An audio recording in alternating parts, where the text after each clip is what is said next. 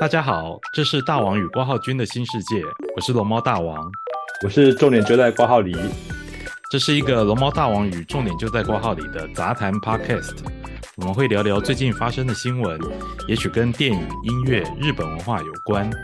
因为这些题目我与挂号君都很有兴趣，希望在我们的对谈之中能带给各位一些新的知识、新的感受，甚至发现一个新的世界。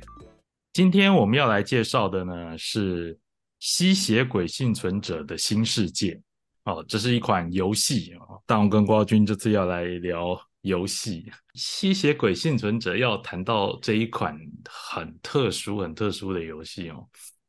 可能要从这个一九八六年开始谈。哦，八六年这么这么对久对之前，对，你知道为什么吗？为什么？那很简单，其实一九八六年啦、这个那时候还是红白机的时代，嗯啊，任天堂的红白机时代。那时候，呃，一九八六年，Konami 这间公司啊，大家都很熟悉，嗯这个科乐美科乐美对 Konami 发行了一款红白机游戏，叫做《恶魔城》。恶魔城哦，是对对对对对对，哎，挂号君应该还没有出生吧？一九我哦还没八六出年生啊，我我我我那我要等四年后，四 年后，啊、是哎，你这样不就自报年龄了啊吗？这没是关系啦，没关系。 好好，那 在郭浩君诞生四年前哦，就诞生的嗯《恶魔城》就是非常非常有趣哦。Ko- Konami 在当时游戏这个发售的时候的宣传词是什么？你知道吗？很好玩，恶它魔是城 对《恶魔城》哦，他他说这是一款在各个层面哦都超现实化的一款游戏。超现实，诶，应该说不是超现实，是超级现实化、超级写实化的一款游戏。嗯，玩过《恶魔城》的人都都知道、哦，这其实这这句话到底是什么意思哦？因为嗯这个《恶魔城》看起来并不是那种真正写实像的游戏。哦说到底，这八零年代的红白机也很难哦，透过这种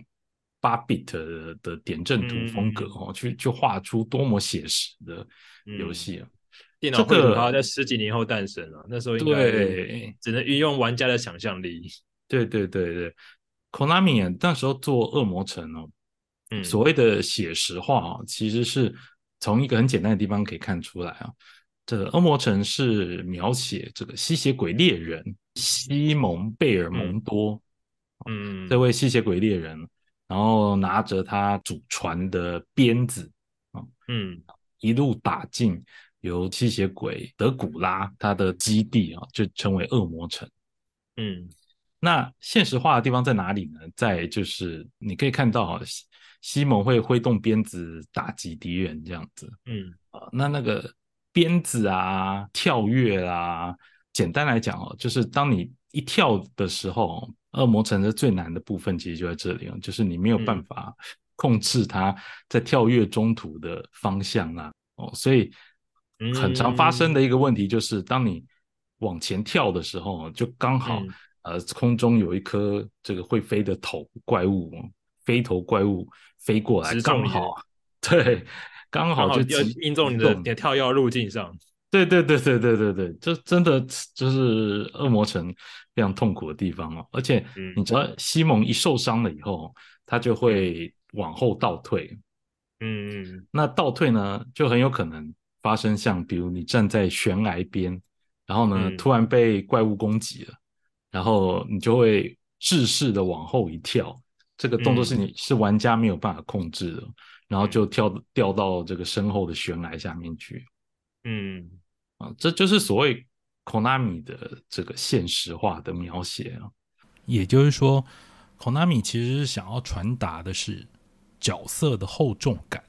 哦不管你是往前跳，或是受伤往后退，那抛物线前进方式或后退的方式啊，哦基本上就代表着现实世界的重力作用。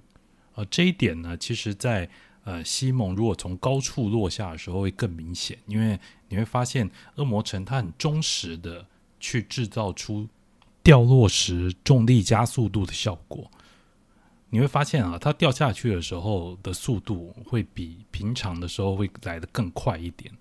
哦、这种角色的厚重感呢，其实就是《恶魔城》这一个，你可以发现它环境其实是很奇幻设定的，它的怪物也是僵尸啦、飞头啦这些现实生活中看不到的。但是呢，西蒙这个角色移动的时候，不管是他受伤，或是前进跳跃，或从高处落下的时候，那些看不到的重力设定，其实是让这一款游戏非常有真实感的原因。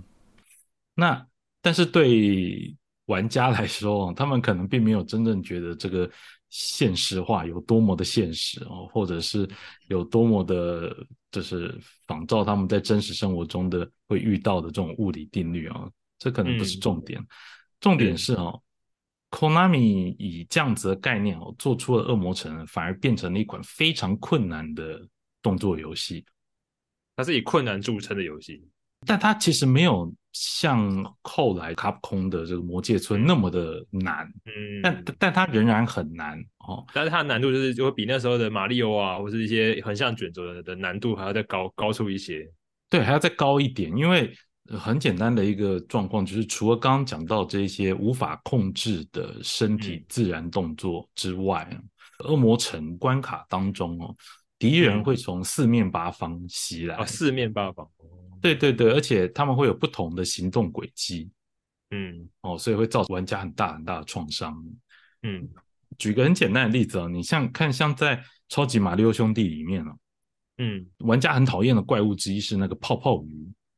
嗯，对，会在空空中飞行的鱼哦，它会以呃抛物线的形式抛物线向的对抛物线向马里奥飞过来啊、但是嗯泡泡鱼会出现的关卡其实没有很多啦，嗯哦，就只有那几关而已。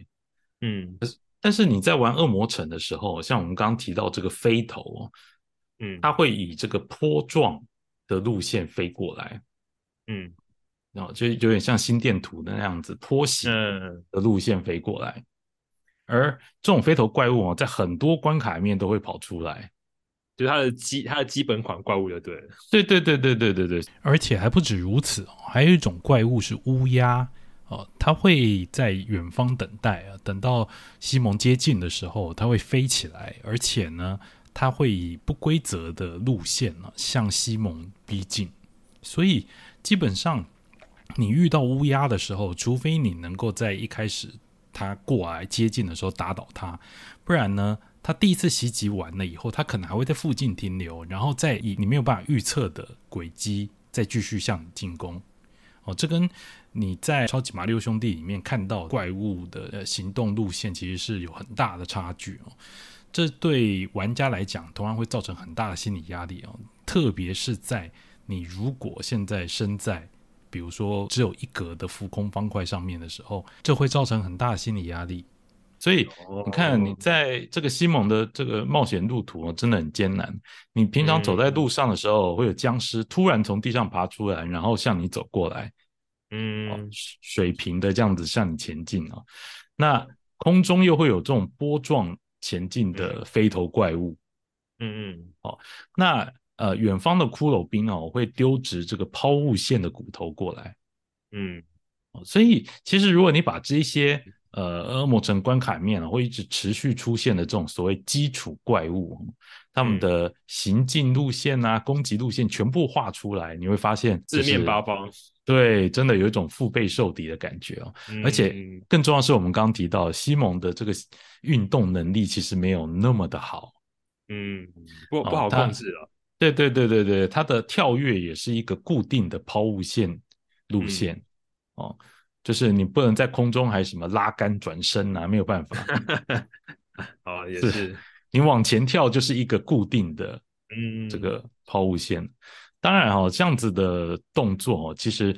你会发现，这就像我们刚所提到的重量感了、嗯，哦，你在玩恶魔城的时候，你是真的会感受到西蒙其实是一个怎么讲，体重应该还蛮蛮重的人。就是像像马里奥那种就可以拉杆的啦，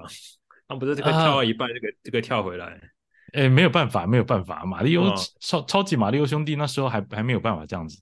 啊、哦超级马里奥马里奥其实跳的速度是很快的哦，对，你会发现它会有那种快速关卡哦，要你嗯很快的跳跃空中的几个、几个嗯砖块。嗯但是在恶魔城里面哦，其实你玩不到这一种怎么讲？呃这种爽感嘛，以快打快的这种感觉哦，因为它呃动动作其实并没有那么的快，而应该说是一种步步为营的感觉。是这某种程度上增加它的难度。嗯，啊，那这个恶魔城其实在红白机的时候就很受欢迎了，所以呢，嗯，后来它就成为了这个 Konami 的算是当家招牌之一啊是。那往后也衍生了大量的后续作品啊，嗯在各式各样的机种上面都有，那嗯甚至在海外也非常的受到欢迎。嗯我想，对于欧美的玩家来说，Konami 的代表作可能就是这一款，呃，称为 Castlevania 的《恶魔城》。嗯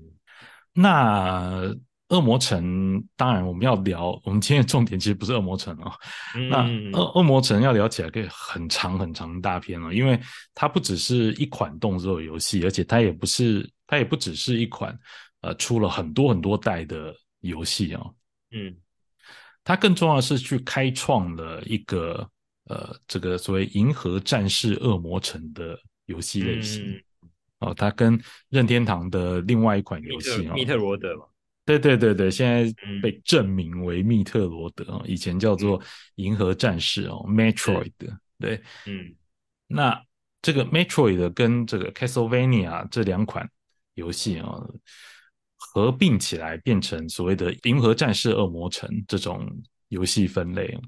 这种分类代表玩家可以不用像过去的超级马里奥兄弟那样子啊，以线性的方式去完成关卡。他们可以在一个大型地图里面任意探索，在这个大型地图里面啊可能划分成不同的区域，呃区域之间可能会有不同的阻碍啊，让玩家必须去其他地方收集到道具之后，才能回来解开这些限制啊，然后进入下一个区域。那这种你可以随意乱逛的游戏经营方式、哈，就等于打破了原本线性游戏的规则哦，变成一种非线性的游戏方式。你今天想要先去逛哪边，其实都可以啊。这样子的游戏其实提供了玩家探索的权利啊。你在《银河战士》跟《恶魔城》后来的游戏都可以感受到这种非常自由的感觉啊。某种程度上，它甚至满足了所谓的道具收集狂啊，因为你可以在这张地图里面啊，尽量的收集道具哦、或者是收集从敌人身上掉落的武器跟装备。啊你会发现啊，游戏的目的啊，从单纯的打败魔王过关啊，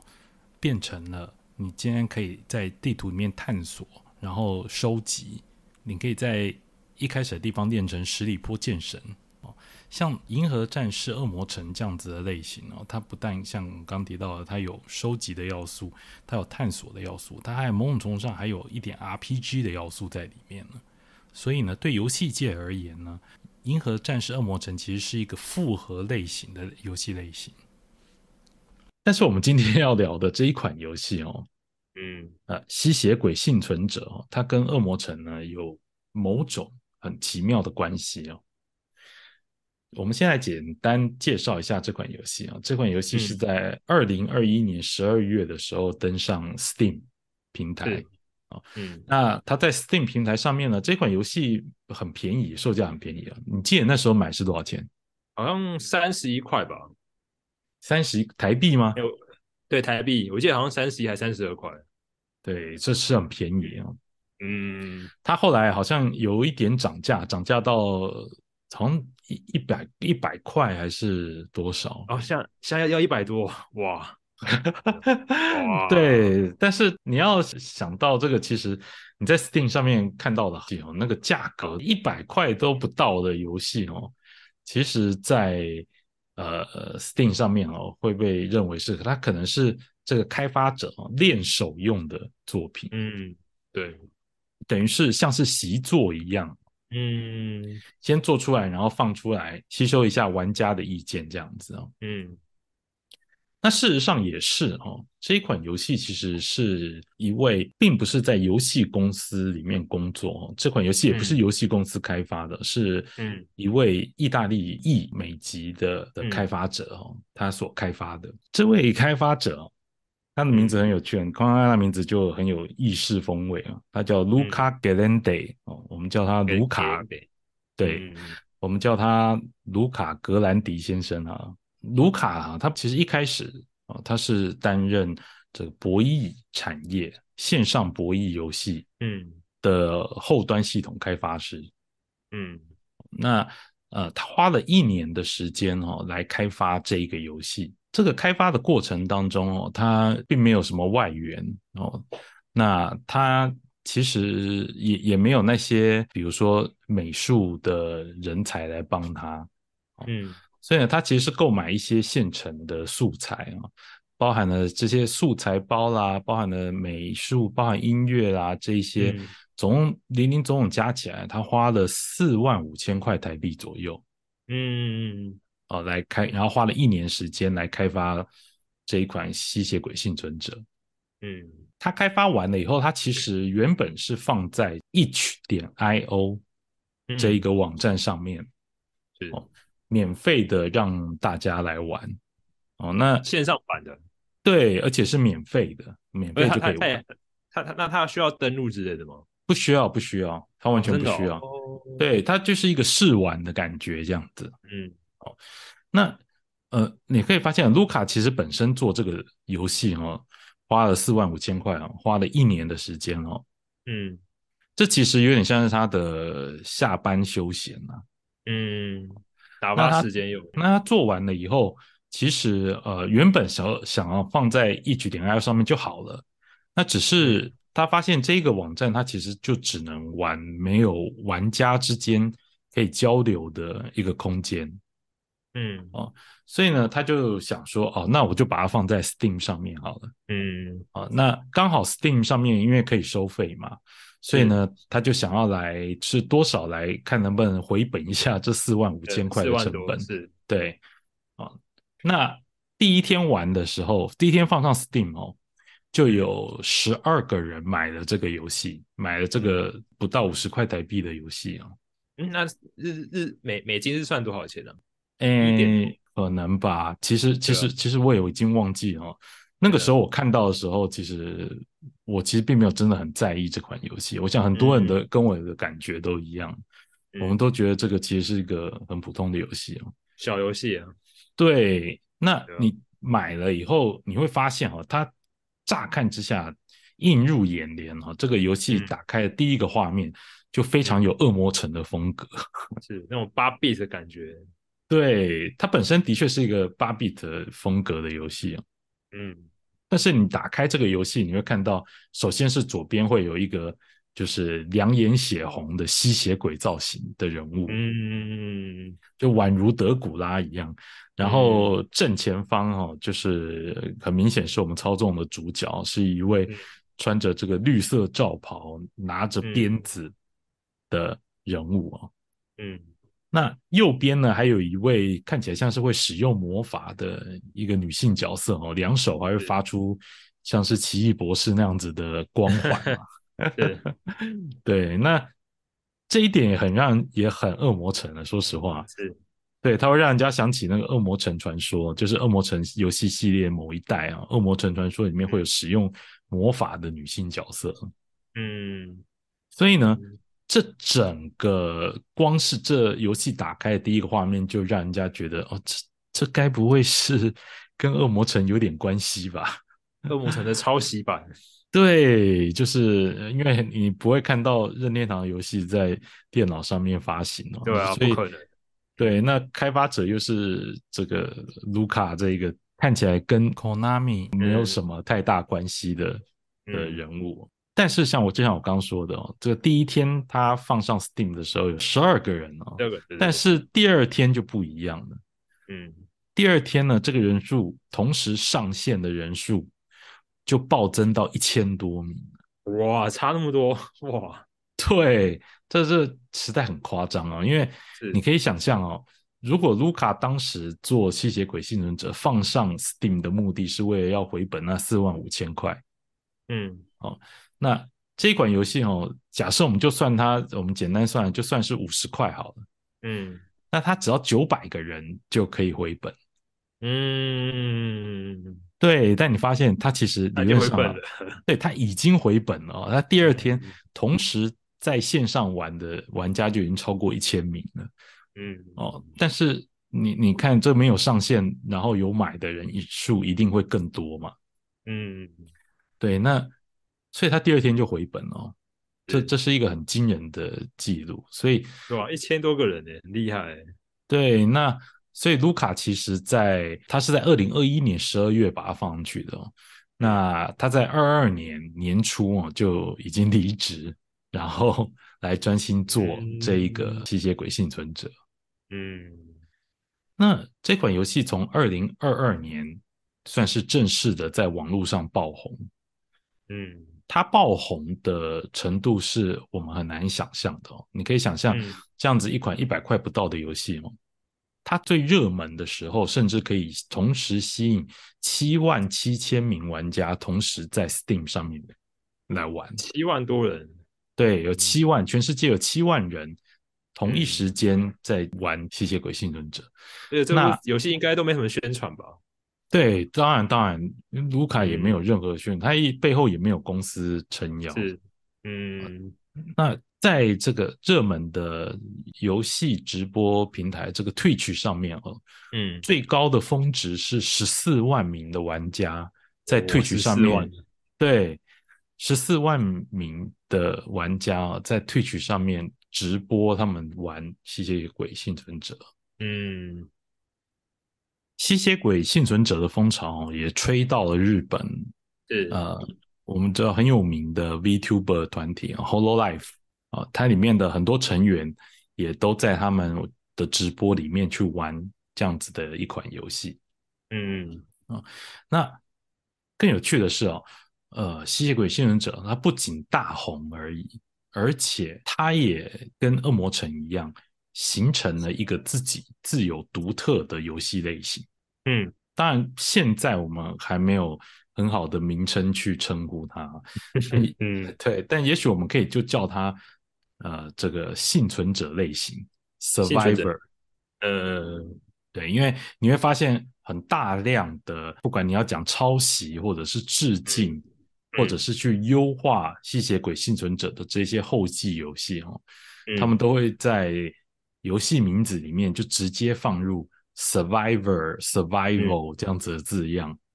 嗯吸引玩家在玩完了以后，玩完《吸血鬼幸存者》以后，还会去光顾他们的游戏。那到底这是一款什么样的游戏？嗯，我们现在没有办法玩给大家看啊，我们说给大家听啊。是，不要请大家进去买就好，便宜啊，对对对，因为这很便宜哦。这好像呃，其实手机上面也有，没有错，是这个我我我想哦，要说服大家去买或者是去玩《幸存者》这样子的游戏，其实很单纯哦。你可以发现，嗯像在巴姆特上面，很多人都会说，你就当做自己被骗了一样去买，对啊，被骗是，对，你就先去被买被回来被骗一玩。杯真奶钱啊，真奶而已啊，对，就是当然现在贵一点了，现在一百多，那一百多其实也还好啦。鸡腿饭，鸡腿饭是，你真的没有办法对一百块生气啊，真的。嗯但是吸血鬼幸存者可以让你玩很久很久很久的时间。嗯大王自己在去年哦，这二零二二年一整年里面哦，游玩时间最长的游戏就是《吸血鬼幸存者》。哇，你玩你玩了几个小时？对啊，你好像有到一两百，对不 对？两百个小时，有两百，那很多哎、没有，其实其实还好，就是真的吗当然对，因为你看去年其实有出过很多游戏哦，嗯，嗯，像去年的年度游戏，呃，《奥尔登法环》，呃，对，那这大王也有玩哦。那当然，艾艾尔登法环是很不错的游戏，真的是在各方面都可以称得上是年度佳作的游戏是哦。是，但是有的时候哦就是它带给玩家的压力有一点大。因为你好像 要正襟危坐的玩这款隆重的巨作，对，因因为重点是因为就不明它正经起来，嗯，不是因为重点是重点是因为它太难了。哦，你也会是，死，你会一直死，一直死，然后会一直遭到挫折。那你必须越挫越勇，才有办法继续玩下去。这是魂系游戏的特质吗？对对对，但是吸血鬼幸存者不一样哦，嗯，它的呃游玩的方式其实本质上是很简单的、哦，那一嗯切都是、一切都很简单。举个例子哦，你在玩的时候呢，它是关卡制的，是好，啊你每次玩的时候都要选择一名角色，然后呢、嗯选择一个关卡玩。嗯那你要怎么玩呢？其实很简单哈、这款游戏叫游吸吸血鬼幸存者哦，嗯你就是要在这个关卡里面幸存活三到十最后分钟，对，嗯你要幸存三十分钟嗯，哦，所以呢，你不会再玩更久了，最多就是玩三十分钟，一关就玩是完。嗯，那反正你只要活三活下三十分钟就成功了。是那这个简单呢、还包含另一点，就是你在这个游戏里面哦，你不需要玩到这个两手手指骨折哦，嗯或者完是全不用，完全不用，对，或者是磨出茧来，其实完全不用。你在这个游戏里面哦，要控制的就只有四个按钮，是方向键，对，就是上下左右。没错，那这个角色呢会自动发射他的武器，嗯，就你不用记什么攻击招式什么的，他自己就会对，发出攻击波，对对对对对，所以呢，基本上你的手指就是嗯，这一款游戏里里面所称的这个 survivor 的角色，嗯，是你的手指就是在做幸存，你只要逃跑就好，你只要一直跑一直只要跑，嗯闪躲就好了，对，对，哦，那呃，在这个三十分钟以内呢，这个关卡会不断的涌现怪物出来，嗯那你打倒怪物呢，可以看到这个象征经验值的水晶。哦是所以呢，你不只要逃跑，你还要去吃那些被你打倒了然后跑出来的水晶。嗯嗯嗯，吃了水晶以后呢，会增加你的经验值，然后是满满级了以后，你就可以，它会给你一个选择特殊能力的机嗯会。好、那这些特殊能力呢，包含了不同的武器或者是嗯不同的能力。嗯哦那每一关呢，你可以拿到六种武器，最多可以拿到六种武器跟嗯六种特殊能力。嗯当然，吸血鬼幸存者在后来版本还有很多变化哈，但我们现在讲的最原始、最初版的这个嗯呃吸血鬼幸存者，那基本上你就是靠了这六种武器跟六种能力，还有你的手指去嗯活过这三十分钟。是哦，那呃，在这个 Steam 版的这个吸血鬼幸存者里面，呃，你可以不断的去累积，在这些关卡之中，游玩关卡过程中，不断的去累积呃钱币，它还有金币啊，嗯那这金币可以再去购买一些呃，对你我游玩来讲会增强哦的一些能力，对一些身体数质值啊，，对对对，对对对。是嗯，但是本质上来说，哦，吸血鬼幸存者的游戏就是这么简单，就是一直控制方向，一直逃。这个游戏方式哦，无论你玩了两百个小时以后，都还是这个样子，它不会有任何的没错改变。是那这样子的，等于说很特殊的一种游戏设计，其实本身也是跟呃这个卢卡自己的工作经验有关。嗯，因为就像我们刚刚提到，他本来是在做线上博弈产业的，博弈的，嗯对，那博弈的话，其实就是呃，大家很清楚，像赌场大亨那样子的啊，嗯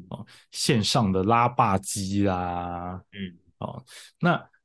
你会发现，如果你去玩拉霸机，就知道其实你并没有需要很复杂的这个按钮，就是一个直一个直觉化的一个一嗯个操对作，，就可能只按一个按钮，它不像你要发波动拳一样，你还要嗯转嗯转动你的摇杆，按在某个时机按下某个钮，没有没有没有那么复像杂，操作一个技能什么的，对你就是按一个钮就可以了。哦，对卢卡来讲哦，他玩过很多很多很复杂的游戏，他本身是很爱玩游戏的人哦，是他玩过很多很复杂的游戏，那他也得到了很棒的体验。嗯嗯但是他在博弈游戏经的经验告诉他，那我是不是能够呃不用那么繁复的操作，但是也可以获得同样丰富的游戏体验呢？嗯，这是他的想象。那他觉得这个博弈游戏给他很多灵感。嗯，哦因为你看，博弈游戏是一个什么样的游戏呢？是一个不需要复杂操作，嗯你只要按一个钮、两个钮就可以了。嗯但是，呃，当你在博弈游戏当中获得了成功，哦，比如说中奖哦的时候，它会在声光效果上给你非常 非常华丽的演出。浮夸的感觉，对对对对对对对对对，就等于是哦，好像整个赌场的人都站起来为你欢呼，哦天哪，你中了，你是丢吧，这样你超棒的嗯，是，哦。那这一点他把它移植到了吸血鬼幸存者里面，嗯，有有有有，最明显的地方其实是在开宝箱的时候，哦，是你看他开宝箱的时候，你看画面上会飞出缎带， 飞出哦所有的武器，没然后错，对，那打开这个宝箱，你就会拿到道具。其实拿到那个道具是什么，似乎其实不是很重要。是哦没错，对，以这个演出来讲哦，它其实纯粹是在庆祝你拿到宝箱这一件事。是对，因为有时候你打开宝箱，你会觉得啊，这个宝箱里面东西其实不是我要的。但是那个打开宝箱之前哦，它会先有一段非常热烈的欢迎。可是我通常就直接把它按掉，就按一直可以就直接闪现过去。对对对对，这是看另一太个多问次题。是，那但是这个华丽哦，其实当你宝箱打开来，有时候不是只有一个道具，有时候会有嗯五个道具的时候，它还会画放烟火，嗯，对，对，画面上对会，放烟火。对是这一点华这种华丽的感觉哦，其实嗯一直充斥在这吸血鬼幸存者的每一个角落。哦你刚、嗯我们刚刚讲到的，呃，开宝箱只是个例子而已。是，当有些武器哦，比如说它就有一个武器叫做烟火，是，那不止这个，啊其他的武器哦，其实当你升到最高级的时候，它的嗯画面表现其实都非常的浮夸。嗯，五颜六色的，对，各种颜色在画面上乱飘。那像鞭子啦，像什么雷击啊，对有的没有雷，击、斧嗯头，对斧头斧头对对是对，对，斧头是会向三百六十度发散很多只嗯斧头。嗯，对，对，那还有像花也是，嗯，对，有一个有一个武器是会喷出花朵。对，你可以发现这一点其实已经有点偏离现实哦，它甚至偏离了它致敬了恶魔城这一点上面哦。 嗯，那你可以让整个画面全部都是花朵。是，那你看这个武器这么华丽，再加上我刚刚说的，在这三十分钟内，怪物会一直不断大量的从画面各个角落涌出，嗯，所以呢，呃，吸血鬼幸存者其实玩到后面的时候，你会发现整个画面全部都是各式各样的物件，是，不只是你的武器，不只是你的武器特效，还有嗯怪物跟怪物自带的特效。是，还有地下的水晶，你根本都对看不到水晶了，因为都被盖住了，完全看不到。对，对，哦，那你可以想象，在我们刚刚讲每个角色哦，在每一个关卡可以拿到六种武器，嗯所以刚刚讲到的这些效果，武器的效果还要再乘以六，嗯，那那真的是画面华丽到极致哦。当然嗯，但但我们不能真的讲华丽啊，因为它都是我们刚刚提到八 bit 点阵图的风格。是，但是在这些呃八 bit 的点阵里面哦，你可以发现各种颜色都有，这个是画面非常的混乱哦。那卢卡就是想要透过这样子很类似博弈游戏的风格哦，来嗯让玩家得到满足。是，那事实是我认为它是成功的，非呃非常成功。对，在以往的游戏体验里面哦，我们可以说，某种程度上可能只有弹幕型的游戏，嗯，比如说像是很知名的首领风啊、大网生啊，是，对，有很多这种弹幕射击游戏才能够体验到这种整个画面都被塞爆嗯，的爽感。是，但是弹幕游戏比较麻烦的地方是，你看到画面上这些五颜六色的斑点，其实都是子弹是哦，这才会被称为弹幕嘛哦，呃对，但是就吸血鬼幸存者来讲，它不一样哦，嗯这些五颜六色，它有可能是你自己的武器，嗯正在屠杀极其大量的敌人。嗯那所以呢，这之间的爽感呃更高，因为嗯玩家其实并不是被这个整个画面的这种华丽风格哦所压迫。那嗯所以呢，我们可以从这个吸血鬼幸存者在过去一年的这个掀起的热潮哦可以看得出来，呃，这对嗯玩家来讲是一种很新的体验。嗯但是我要讲更有趣的一点是哦，其实呃，吸血鬼幸存者并不是真的想有意要去剥削恶魔城，嗯这是很妙的一点。但是原因是为什么？是因为我们刚刚提到哦，其实呃，卢卡一开始并没有专业的这个美术来帮他去设计这些图像，嗯所以他其实是去买现存的这种素材包。嗯那他选择了一个他觉得好像还不错的素材包，后来才发现这个素材包呢，其实是在抄袭这个恶魔城的风格。哦，他买了一个抄袭的素材包了，哦对，当然他也知道恶魔城这东西，他也觉得恶魔城不错哦，但是呢，这种怎么讲，他他并不是故意要去做这一件事情，嗯这是一点很妙的地方。 是那我们刚刚提到这个吸血鬼幸存者成功之后，出现了很多很多类吸血鬼幸存者的游戏哦是。这些幸存者类型的游戏哦，还包括了哪些呢？出估哦，最少嗯不低于一百种以上。嗯，应该也是因为这这这种游戏比较好制作吧，对，当然也是因为这样子哦。但是当然，你看哦，这些呃类幸存者的游戏，其实很多都做得很精美哦。是我举个像例最子，啊近有那个达达特工嘛，对不对？哦，对，达拉特工是在手机上的手机版对本。哦，他现在那也应该也是排行第前前几名吧，现在那个游游游戏上面 OK。是当然，达拉特工你一看就就会发现，他做的比呃吸血鬼幸存者还要精美太多了。 而且他是走比较可爱的路线啊。对对对对，但是呃，当然我要讲啊，我本身也有在玩达拉特工嗯，哦，我觉得也很不错。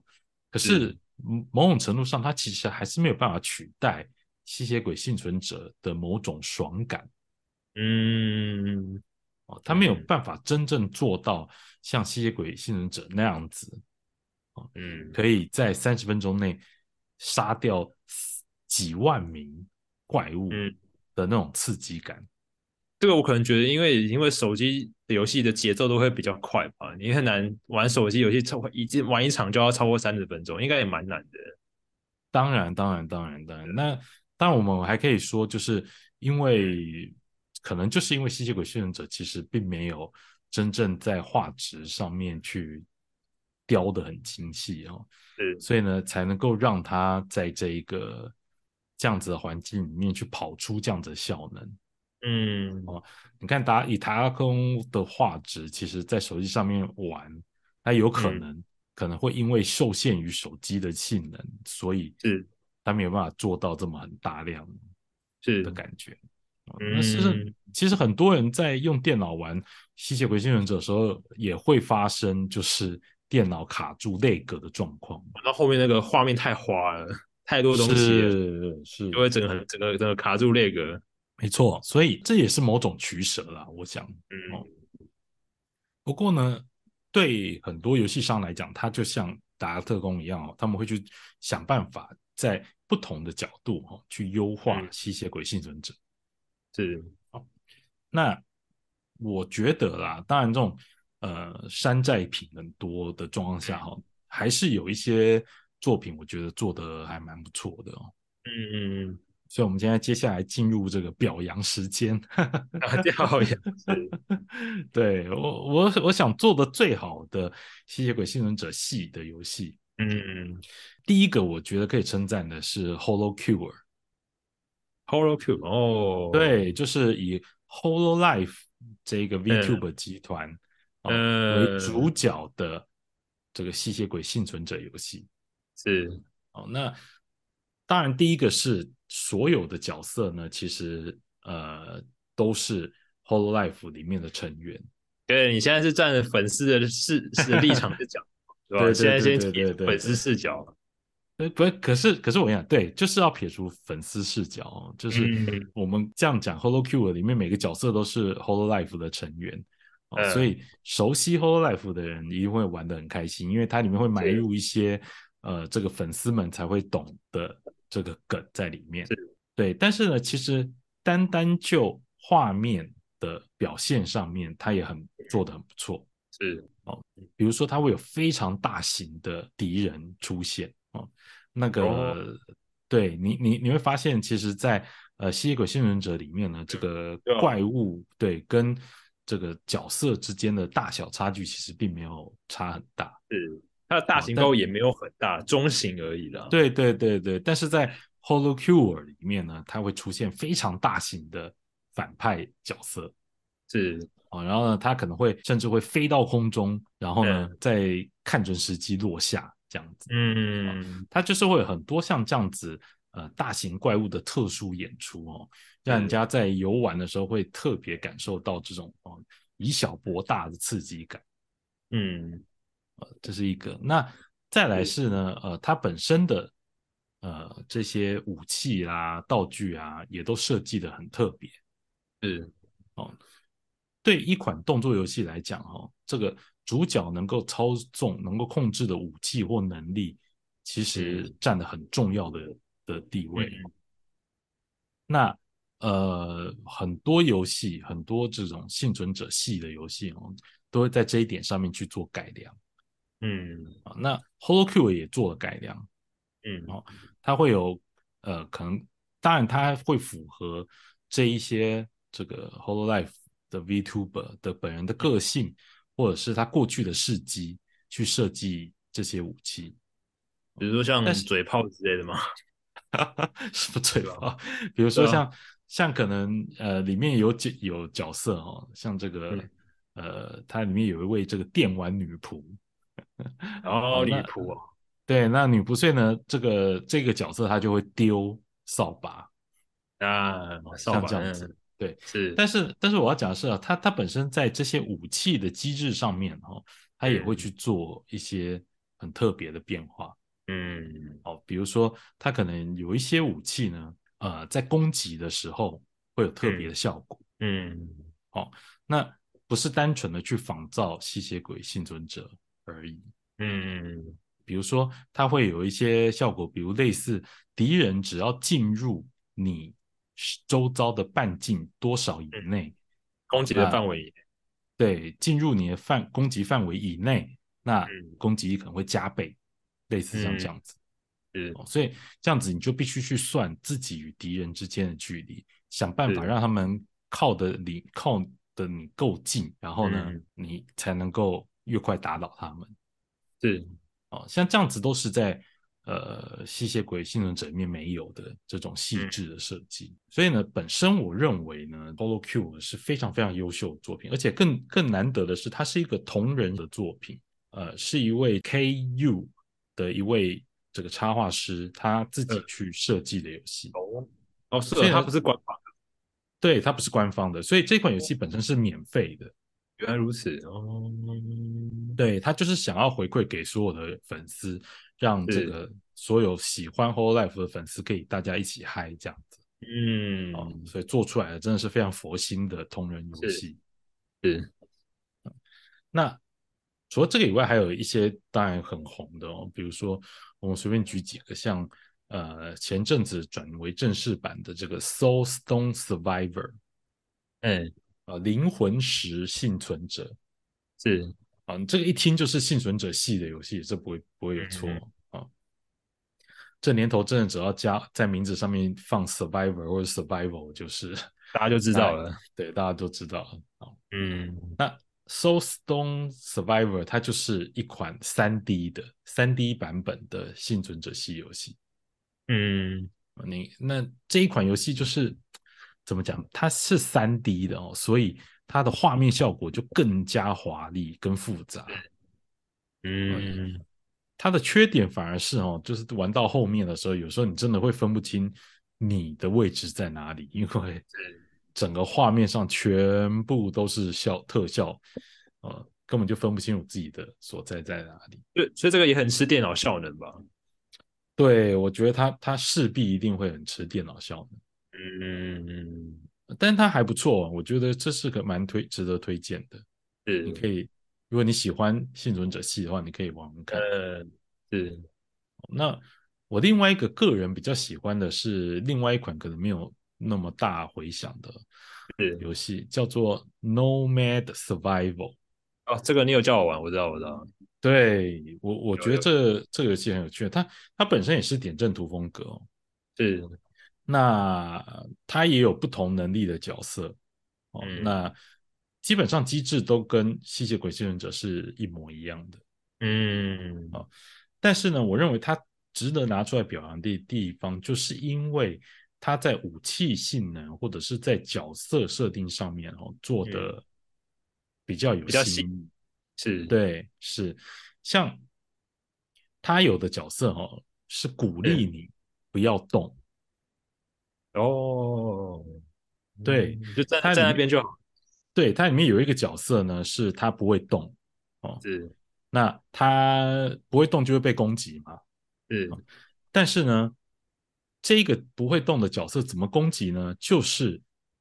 他会先去吸收所有人攻击的伤害，嗯嗯然后再一次反弹出去。嗯，所以呢，就变成你在反你要在反弹之间吸收的这个过程呢，你要撑下去。是哦，那你只嗯要可是你撑不下能去动，啊对你不能动，可是不能动才可以吸收最大的伤害啊。哦，那那那个角色血多吗？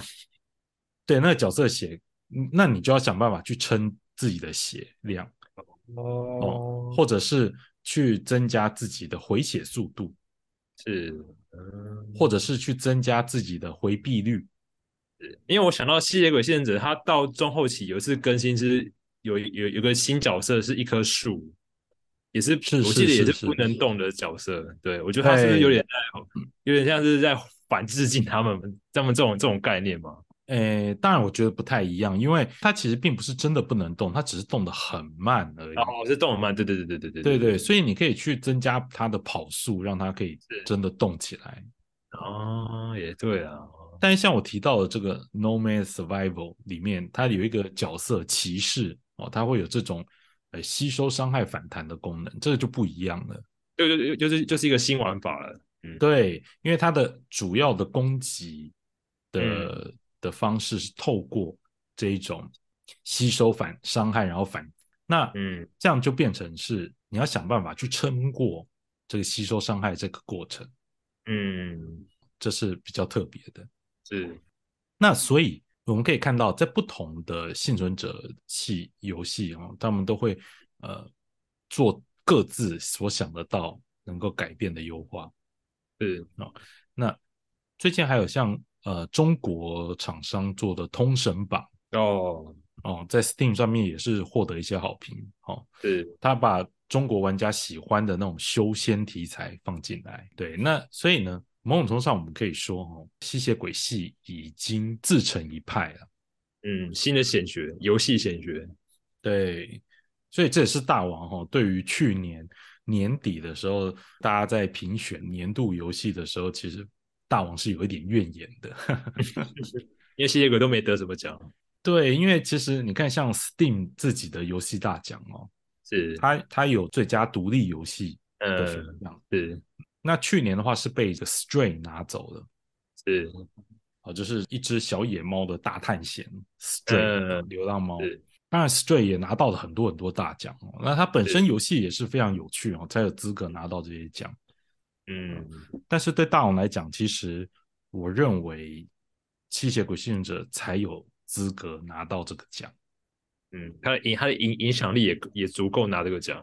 对，因为我认为它重点就在它的这个影响力，是哦还有它开创了一个不能讲全新啊，对，但是是一个跟吸收过去诸多游戏的经验，嗯哦，甚至是博弈游戏，然后去创出的一种新的因为玩其实我法。玩吸血鬼的时候，我就觉得这游戏其实很像以前的无双系列，嗯哼玩法上这样。这个吸血鬼嗯它、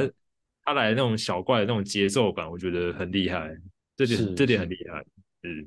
可以理解你为什么会觉得像无双游戏啊，因为你可以在短时间内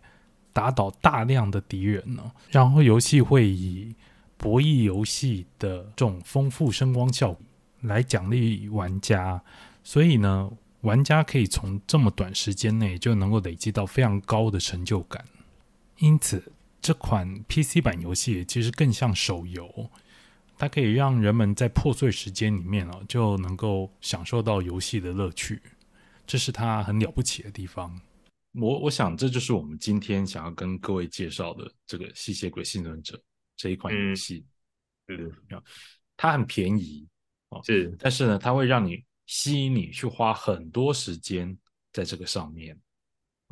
它的操作非常的简单，你只要上下左右就好。啊是，但是你可以从当中去挖掘到很多不不一样的乐趣。是，没错，对这一款游戏呢，美术风格哦并没有那么的细致嗯， 哦，那它也没有感人肺腑的游戏故事。是没有，完全没有，对，那也没有什么史诗感呐、或者是呃那些你常常在三 A 大作里面可以看到的标榜的那一些游戏是元素哦。但是呢，没这有一什么嗯款华丽的影片了。对，但是这一款呢非常超廉价的游戏，却能带给你跟这个三 A 游戏大作哦不相上下的游戏体验。是，那我觉得这是一款对于游戏界来讲非常重要的游戏。今天就是是介绍给各位。好，那这就是今天呃大王与国奥君新世界所要介绍的《吸血鬼幸存者的新世界》，嗯，希望大家喜欢。那是欢迎各位能够给我们更多意见，好谢谢各位。今天节目就到这边，好，大家拜拜。拜拜。